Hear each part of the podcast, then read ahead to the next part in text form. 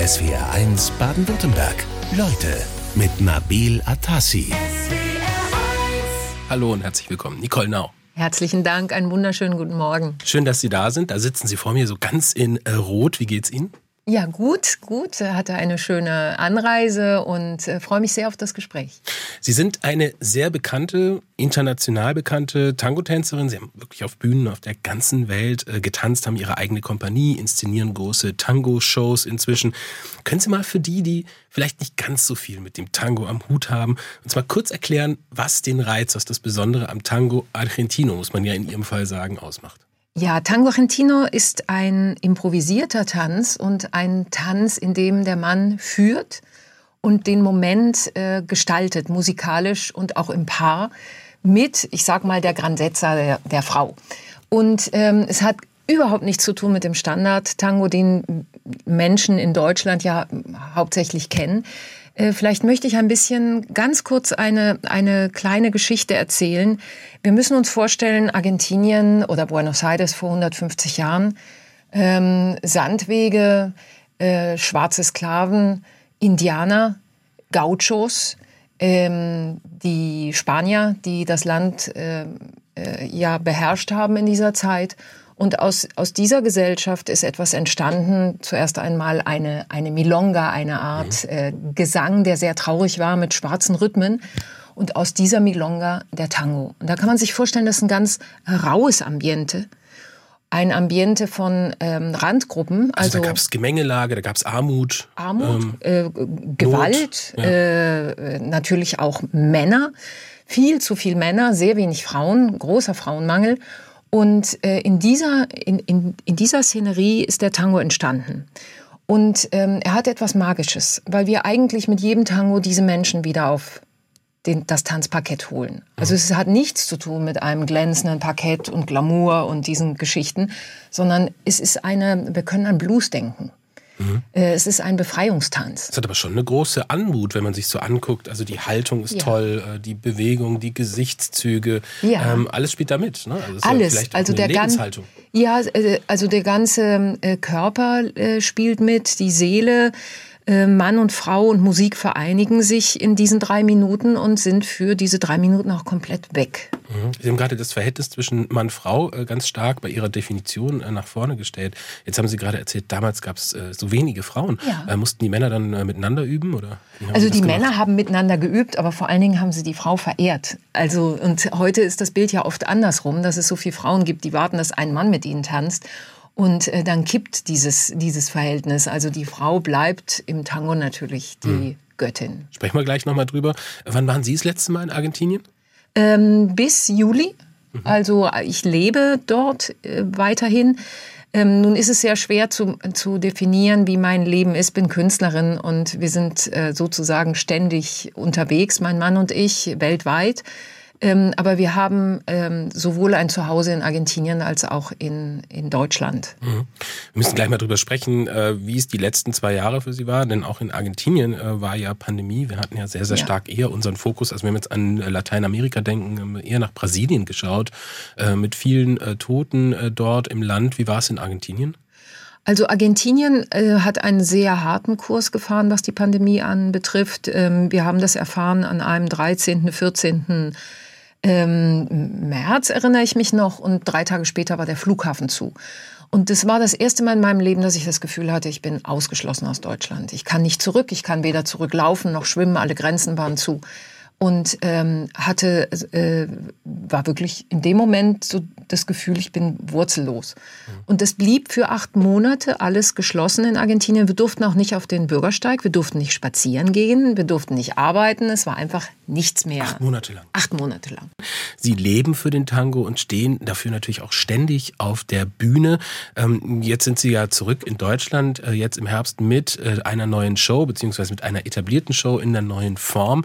Ähm, wir haben gerade über die Pandemiezeit gesprochen. Äh, acht Monate Lockdown in Argentinien. Für Sie als äh, Tänzerin, äh, wie war das dann? Zwei Jahre ging wahrscheinlich gar nichts. Also es ging bühnenmäßig natürlich gar nichts, aber mein Mann und ich haben eine Entscheidung getroffen, haben gesagt, wir gehen jeden Tag trainieren. Einfach weil wir sind ja kein Instrument, was wir in den Schrank stellen können und dann sagen, dann holen wir es nach sechs Monaten wieder raus. Wir sind ja. also jeden Tag trainieren gegangen und ähm, haben gesagt, wir nutzen die Zeit so gut wir können. Wir machen eine neue Show. Das ist die übrigens, die jetzt äh, auf die Bühne geht. Die Show, die am, am längsten entwickelt und trainiert wurde. Heißt wieder? Wieder, mhm. das Leben. Mhm. Und ähm, aber interessant war, irgendwann kam auch der Moment, wenn man immer wieder trainiert, es ist wie ein Liebesbrief schreiben, den man einfach immer wieder in den Müll wirft, weil es liest ihn ja keiner. Also wir leben davon, äh, diese Kunst ans Publikum zu bringen und es guckte ja keiner zu. Also das war ein sehr ähm, auch äh, belastender Moment, immer wieder sich die Disziplin zu nehmen und zu sagen, okay, du, lieber Luis und ich, liebe Nicole, wir gehen da jetzt wieder rein und trainieren wieder. Ja, aber es geht ja, also da sind wir auch schon beim Thema Physis. Also Sie machen das ja schon eine ganze Weile. Ich stelle ja. mir das schon mal physisch belastend vor, ja. wenn man sich die Show mal anguckt. Da ist ja erstmal der ursprüngliche Tanz, aber drumrum noch eine ganze Menge, sage ich mal, äh, Tango-artiges, aber eigentlich viel Akrobatik. Äh, Argentinisch, äh, ja, akrobatisch ist nicht, sondern es sind argentinische Sachen. Wir gehen aus dem Tango Argentino, weil wir sind das Paar, was am meisten einen traditionellen Tango tanzt. Also noch wie vor 30 Jahren getanzt getanzt wurde. Ähm, wir gehen diesen modernen, neueren Entwicklungen gar nicht mit, weil der Tango äh, in sich selbst zu reich ist. Mhm. Was Aber da für Entwicklungen? Äh, Entwicklungen, ähm, die in äh, Elektro-Tango gehen, Neo-Tango, Non-Tango, äh, weil wir sagen, das ist noch, wir sind eines der Paare, die diese alte Zeit noch miterlebt hat und die wir äh, einfach auch noch am Leben erhalten möchten. Und äh, wir gehen aber mit unserer Show noch in, in das Umland. Argentinien ist so viel mehr als nur Tango. Da gibt es noch andere, äh, wie, wie den Malambo und die Chacarera und die Samba und Gato. Und da gibt es so viele Formen. Wir musizieren alle, singen. Äh, also wir sind so Allround-Künstler. Ich singe nicht, ja. mein Mann singt und okay. komponiert auch. Ja. Und ähm, das ist also ein richtig sehr lebendiges ähm, Stück ähm, wie, wie ein Musical, wie ein Rockkonzert auch von der Energie. Und was Sie gesehen haben mit diesen, wo Sie sagen, akrobatische Leistungen, das ist, was die Gauchos genutzt haben, die Boleadoras. Ähm, die nutzt Mann, mein, ne? mein Mann ja, ja. als äh, Luis Pereira heißt genau, übrigens, ja. als übrigens heißt er Luis Pereira ganz genau als äh, Perkussionsinstrument. Er, er, kann ja mit seinem Körper Musik machen. An jeder Stelle etwas anderes. Das ist äh, unglaublich. Und in dieser, in der Pandemie, ähm, wir hätten auch nicht aufhören können. Das tut weh. Also wir bringen ja. unseren Körper ja immer an Grenzen. Ja, aber das sind wir wieder beim Thema Physis. Also Sie mussten eigentlich tanzen, damit Natürlich. Sie dann auch nach der Pandemie weitermachen können. Ja, Weil genau. Also einmal, Knochen damit wir genau, dass wir weitermachen können. Aber da, das war natürlich auch eine schwierige Zeit. Wir kamen, wir sind ja beide nicht mehr die Jüngsten, muss man auch dazu sagen. Und ähm, wir haben beide gesagt, unter Umständen war unsere letzte Show schon. Es wusste ja keiner, wann das endet. Mhm, also Sie waren gar nicht sicher, ob es überhaupt für Sie weitergehen wird. Das ist aber Natürlich einschneidend nicht. für jemanden, der so Vollblut das lebt wie Sie und Ihr Mann. Das, äh, ich bin da auch durch eine heftige Depression gelaufen, muss mhm. ich sagen. Also das hat mich sehr viel, ähm, also auch emotional ist mir das sehr an die Grenze gegangen. Äh, Luis hat einen Vorschlaghammer genommen und hat das Studio erstmal zerschlagen, um ein großes Studio zu machen. Er hat gesagt, ich möchte nach vorn gucken und hat gesagt, wenn, wenn wir dann wieder weitermachen können, dann brauche ich ein großes Studio mit großen Fenstern, weil sonst kann man in der Pandemie ja nicht arbeiten. Also das fand ich auch toll. Der hat sich dann drei Stunden da ein, also drei Stunden, drei Monate eingesperrt und hat ein neues Studio gebaut. Sie sind in Düsseldorf am Rhein aufgewachsen. Richtig. Ähm, das ist jetzt nicht unbedingt eine ausgewiesene Tango-Gegend oder wird am Rhein auch Tango getanzt? Nein, also inzwischen schon. Aber ich muss sagen, ich ähm, bin auf den Tango gestoßen 86, 87.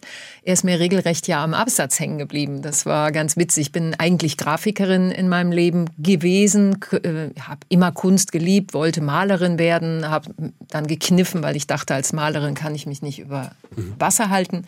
Also die künstlerische Art, die war schon immer da. Die war immer da. Ja. Und habe dann äh, Grafik gewählt, aber Grafik macht natürlich die Kunst kaputt. Da hätte ich auch drauf kommen können, aber äh, zu spät. Das war Ihre Erfahrung damals äh, in Düsseldorf, da haben ja. Sie äh, für Agenturen gearbeitet. Ja, genau, weil der Kunde natürlich viel wichtiger wird als das Werk. Und ähm, dann habe ich wieder gesucht, womit bekomme ich das, ähm, womit kann ich das loswerden, was in, in mir so brodelt.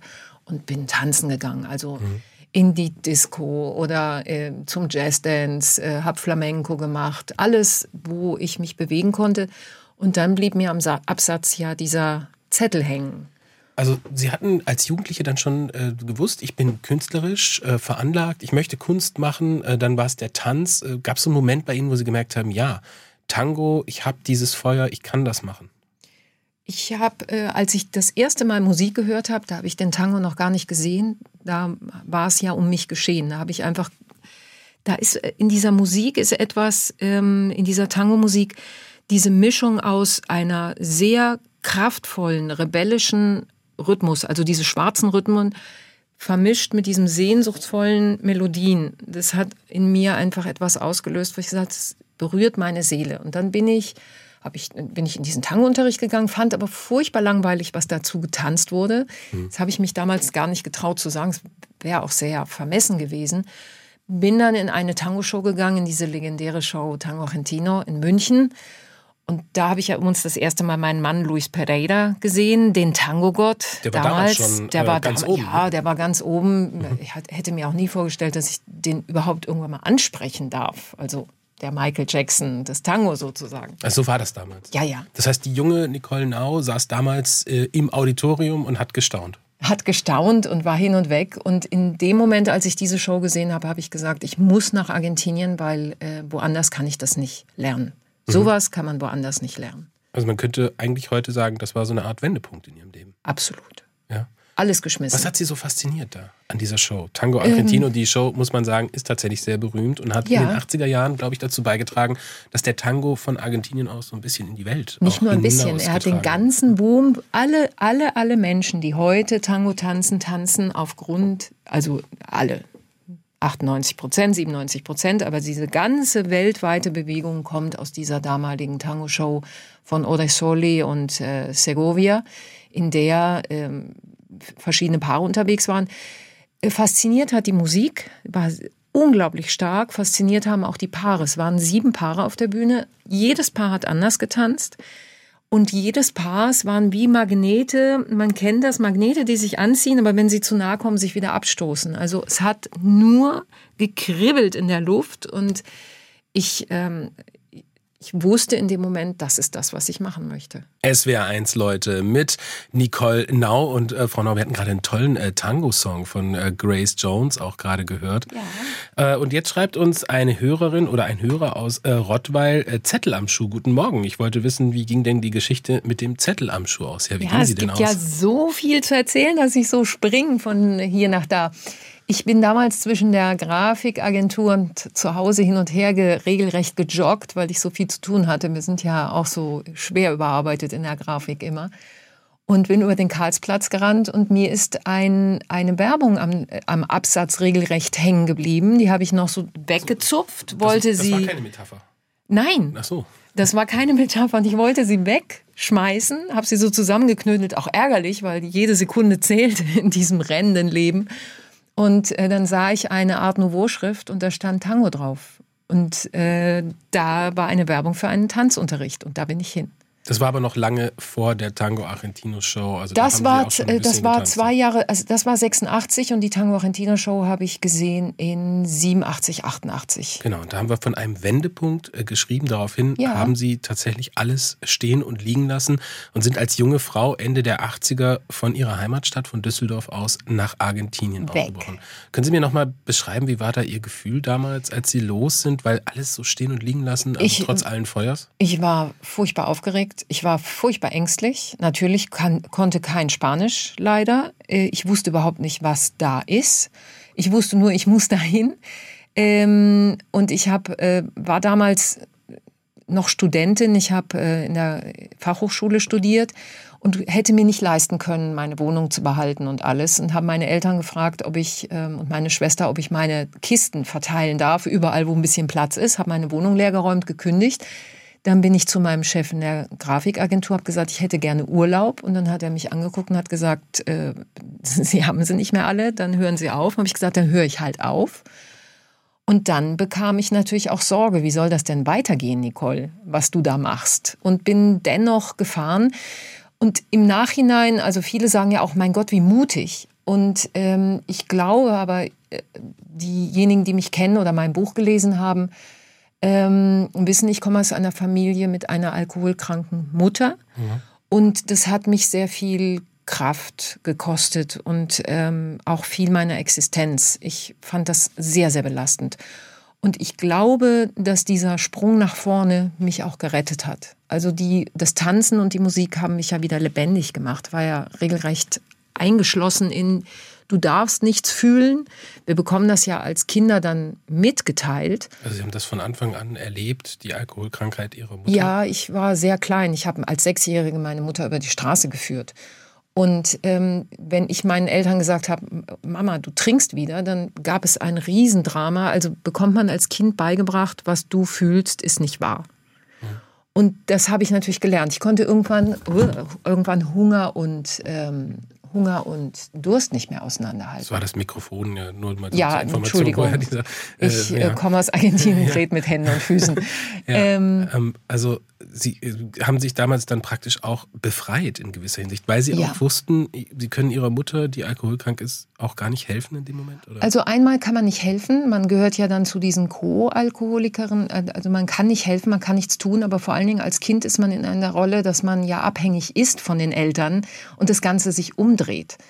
Und äh, wenn man dann so eine Erwachsenenrolle zugeschrieben bekommt und die Eltern anfangen, wie Kinder zu sein, dann funktioniert es nicht mehr. Und das ist, ich finde das sehr belastend und sehr schwierig, dass ein Mensch sich in einer solchen Situation entwickeln könnte als, äh, ich sage jetzt mal auch mit einem gewissen Zufriedenheit, glücklich, also unbelastet oder ähm, etwas Eigenes zu machen. Man ist in einer Abhängigkeit, aus der kommt man ja kaum noch raus. Darf ich fragen, äh, was aus Ihrer Mutter geworden ist?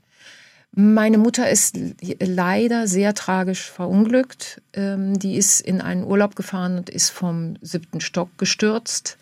Also die hat auch kein schönes Ende gehabt. Sie ist auch leider nie trocken geworden. Die hat es nicht geschafft. Nun muss ich auch sagen, das sind natürlich meine beiden Eltern, sind Kinder aus dem Krieg gewesen mhm. und ich möchte nicht wissen, wir erleben es ja jetzt mit dem Krieg, was das mit Menschen macht. Ähm, ich habe größte, ich liebe sie und äh, ein größtes Verzeihen. Aber ich glaube, ich habe mich selbst aus dieser Situation gerettet, indem ich gesagt habe, ich gehe tanzen. Sie verließen Ihre Heimatstadt Düsseldorf als junge Frau, darüber haben wir gesprochen, äh, um in Argentinien den Tango zu leben. Wir haben auch vorhin gesprochen, unter welchen Umständen Sie das damals gemacht hatten. Mit welchen Erwartungen sind Sie damals aufgebrochen nach Argentinien?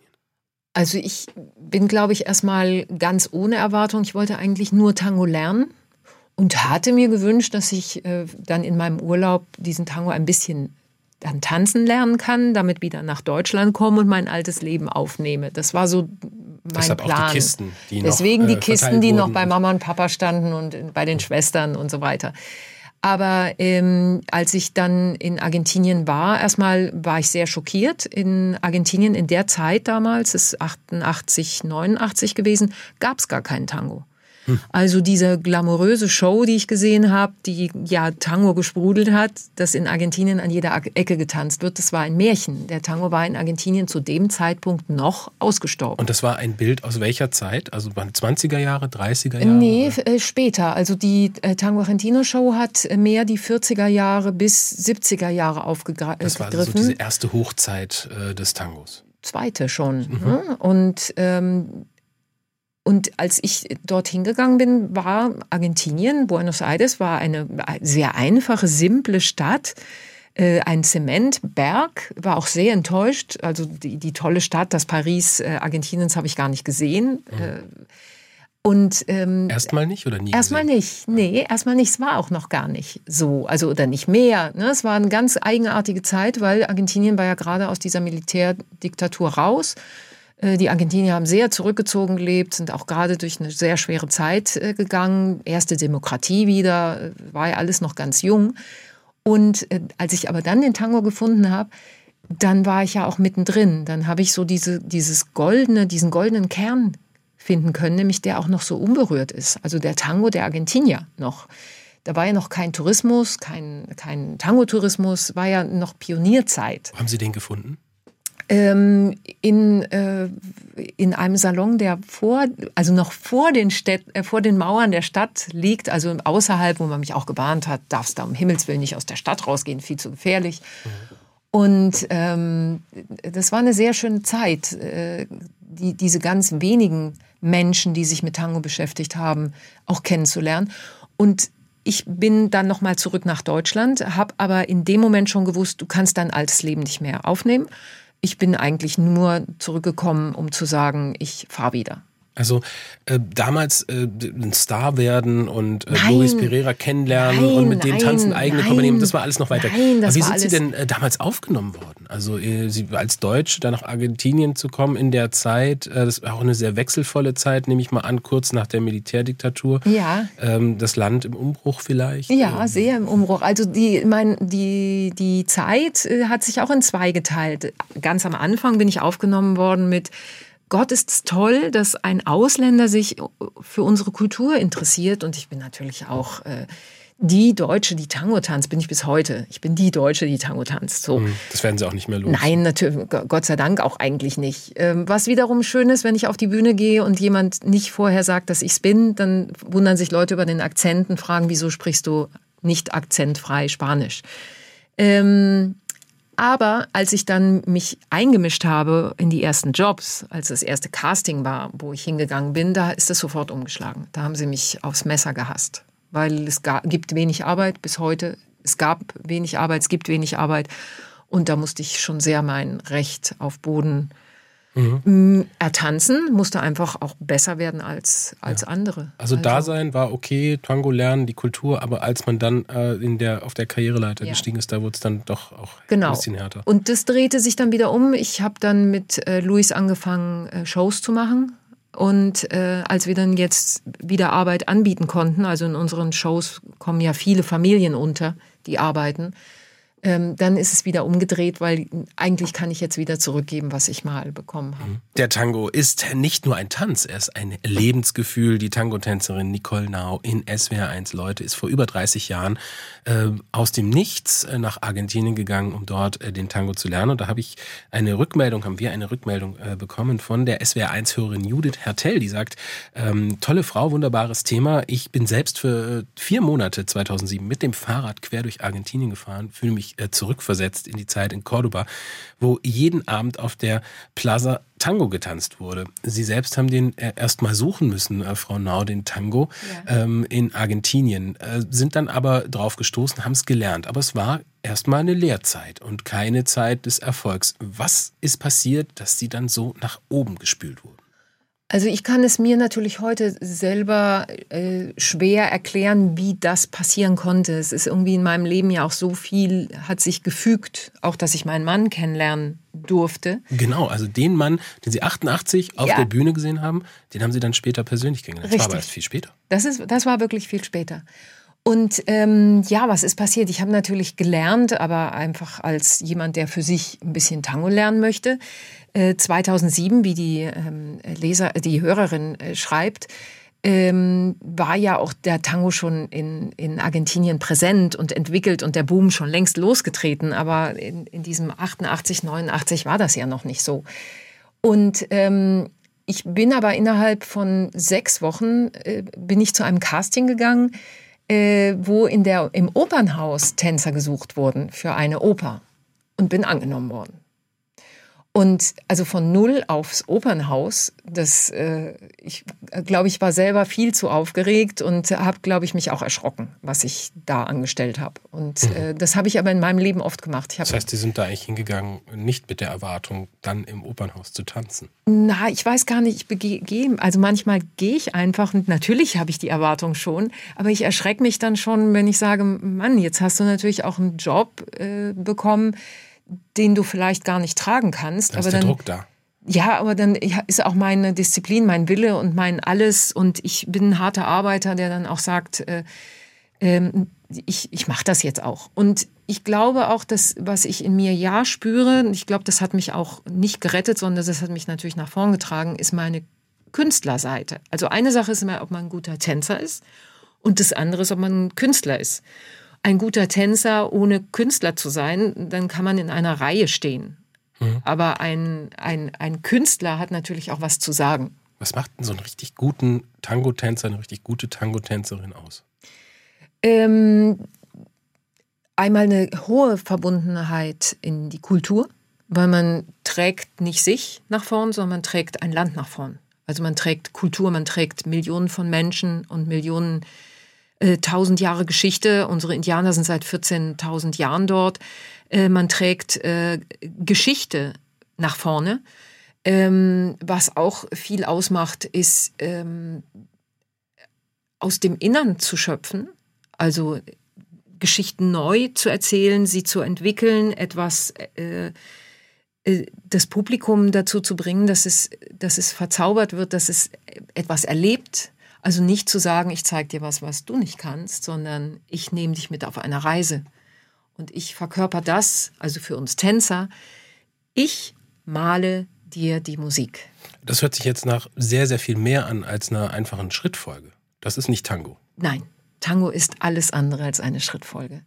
Also ganz eingangs habe ich ja gesagt, Tango ist improvisiert. Der Tango lebt davon, dass äh, er hat nur neun Elemente, nicht mehr, es ist wie eine Sprache. Ähm, und aus diesen neun Elementen mit Hilfe oder mittels der Führung des Mannes und des Tanzes der Frau entstehen richtige Geschichten. Und die Musik, wir haben 120 Jahre oder 130 inzwischen Tango. Man muss sich das vorstellen wie 130 Jahre Popmusik. Das sind ja auch Facetten. Und hm. die Musik erzählt uns, wie wir tanzen. Also ich habe keinen eigenen Stil. Es wäre auch unglaublich vermessen, sondern jede Musik, die wir wählen, die wir tanzen wollen oder äh, auch mal tanzen müssen, ähm, verlangt ja nach, nach einem Ausdruck. Also es ist unterschiedlich, ob ich Giselle im Ballett tanze oder äh, ob jemand äh, Tchaikovsky oder Verdi, das sind ja andere Musiken. Ähm, und es geht natürlich, gut, es wird oft gesagt, ein Lebensgefühl. Warum Lebensgefühl? Argentinien ist einfach eine andere Kultur. Das sind 13.000 Kilometer. Mhm. Da von läuft es. Mhm. Ja, natürlich. Ich werde gerade gewarnt von einer Hörerin von äh, Karin äh, Pihan, die schreibt uns, äh, Herr Atassi, seien Sie vorsichtig. Äh, ich hatte im Juni 2006 äh, meine erste Tangostunde und komme seither nicht mehr los. Große Ansteckungsgefahr, hohes Abhängigkeitsrisiko. Äh, allerdings freut man sich in Stuttgart, wo Frau Pihan offensichtlich herkommt, auch immer über neue Männer, die dann versuchen, Tango Argentino zu tanzen. Jetzt für Sie als Vollprofi, wenn Sie sich jetzt so einen äh, älteren Herrn äh, nehmen und dem Tanzen beibringen sollen, ist das ein hoffnungsloser Fall? Nein, auf gar keinen Fall. Also ähm, Tango Argentino hat als Basis das, das Caminar, das Gehen und äh, lebt äh, von, von äh, dass man eigentlich durch diese Musik gemeinsam tanzt, geht, schreitet, lebt sehr viel was die Argentinier ja gemacht haben, dass sie äh, von dieser Verbindung der Beine arbeiten, also in diesen Beinräumen. Und ähm, es gibt nicht alt-jung. Das ist ja das Spannende vom Tango Argentina, dass er kein, keine Grenze hat. Also wir tanzen ja bis ins hohe Alter. Ähm, gute Tänzer sind auch nicht unbedingt diejenigen, die besonders virtuos sind, sondern die sehr musikalisch sind. Das ist ein ganz anderer Anspruch. Mhm. Und ich persönlich tanze sehr gerne mit äh, auch anderen Personen, natürlich am allerliebsten mit meinem Mann. Ähm, gar nicht äh, ein, ein hoffnungsloser Fall, um Himmels Willen. Also jeder, der gerne tanzen möchte, nur los und äh, wir freuen uns über jeden, der dazukommt. Wie, wie Tango begeistert erleben Sie äh, die Deutschen? Sehr. Sehr. Also Deutschland äh, ist eines der Länder, die dem Tango ja vollkommen verfallen sind. Ja. Ähm, ein, ein wenig ähm, hat natürlich der Tango hier eine Veränderung. Dadurch, dass er sich ja auch in Deutschland entwickelt, bekommt er auch ein bisschen etwas Deutsches ab. Das ist mhm. auch ganz normal. Es ist ein Volkstanz. Äh, Tango Argentino ist ein Volkstanz. Aber jetzt nicht so extrem wie zum Beispiel in Finnland, wo man praktisch eine eigene äh, Gattung draus gemacht hat, den finnischen nein, Tango. Nein, nein. Mit eigener die, Musik. Und, genau, ja. so nicht. Nein, nein. Äh, Deutschland versucht schon so, so original wie möglich zu bleiben, aber ähm, vielleicht muss ich von mir selber erzählen. Ich bin die ersten zehn Jahre sozusagen in Argentinien unterwegs gewesen und habe natürlich alles, was ich kulturell erlebt habe, verstanden und gesehen und erlebt und habe gedacht, dass ich es verstanden habe und habe erst nach 10, 15 Jahren mitbekommen von mir selber, wie viel Missverständnisse ich hatte. Also so eine Kultur, die so tief ist, so viel äh, mit schwarzer Musik zu tun hat, mit äh, indianischen äh, Gebräuchen zu tun hat, äh, aus so, ich sage jetzt mal, so sehr aus anderen Gefilden kommt, es ist auch nicht so leicht, sie auch gleich richtig zu verstehen. Mhm. Es gibt ja neben ihrer Geschichte, die ja sehr, ähm, sag ich mal, unkonventionell ist, als Deutsche dort nach Argentinien gegangen, dann Casting gewonnen, wir haben vorhin darüber gesprochen, auch ganz viele Geschichten, die man so erhört, von wirklich Tänzern, die ganz von unten sich aus der niedrigen sozialen Schicht richtig nach oben tanzen. Gibt es diese Geschichten wirklich? Also, Schreibt die der Tango? Ja, ja, natürlich. Also ich kann erzählen die Geschichte von meinem Mann. Äh, Luis Pereira ist geboren im Busch, da wo es keinen Strom gibt, kein Wasser, keine Schulen, keine Kirche, einfach nichts. Und ähm, aufgrund der Tatsache, dass die äh, Familie aus gesundheitlichen Gründen Ärzte brauchte, haben die sich mit dem Zug auf den Weg gemacht nach Buenos Aires. Und ähm, er hat als äh, Kind äh, gelebt, also er selber erzählt, dass er oft Tage gar nichts zu essen bekommen hat, richtig handfestes, dann bekommen die Mate-Tee und ein Stück trockenes Brot, aber nicht irgendwie warmes Essen. Ähm, und äh, seine Lehrerin hat ihn entdeckt als Bewegungstalent. Die ist zu der Mutter gegangen und hat gesagt, euer Sohn hat ein großes Talent, darf ich den mal unter die Fittiche nehmen? Und dann hat sie ihn bei einem Casting vorgestellt, da war Luis gerade zehn.